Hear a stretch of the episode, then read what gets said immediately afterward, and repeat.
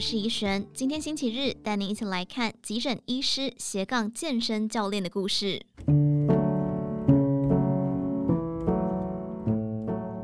郭建中担任急诊室医师二十多年，中年危机却在五十岁前到来。他说：“急诊工作日夜颠倒，压力大，健康亮起红灯，救了那么多的人命，也该是救救自己的命了。”他先是考取导游证照，再考上运动教练，最终以剑走杖帮自己与他人活出第二人生的精彩。身为全台第一位医师导游，旅行社常安排他接待熟龄团，但经历旅游业的身份转换，却也让他体悟不同的医疗照护方式。除了消解病痛，替病人找到尊严，就能激发病人的生存意志。有了动机，才会有方法。郭建中回忆，曾经有一位阿伯来到护理之家五天，因为便秘之苦被送到急诊室。过去拥有崇高社经地位的他，现在却要医护人员帮他挖排泄物。老人家难过地说：“我怎么会这样？”于是他鼓励阿伯去走走，看风景，也许是大自然带来疗愈。隔天就看到阿伯身形笔挺，从虚弱变得有自信。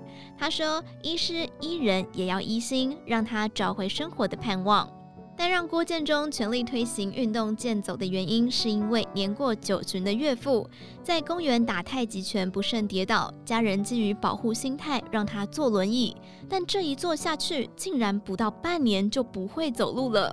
备受震撼的郭建中开始带着岳父复健和运动，再借由健走杖鼓励他自主练习。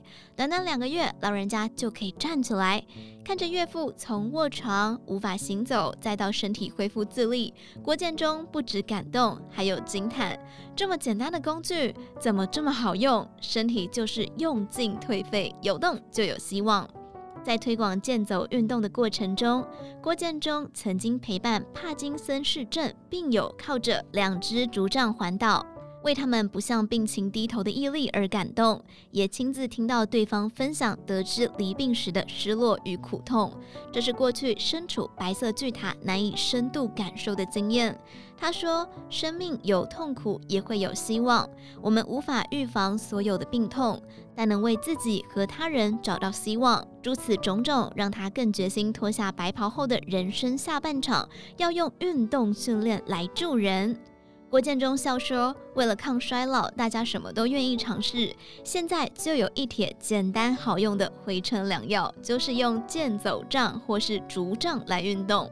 健走杖可以自己用竹子 DIY，配合复健和运动。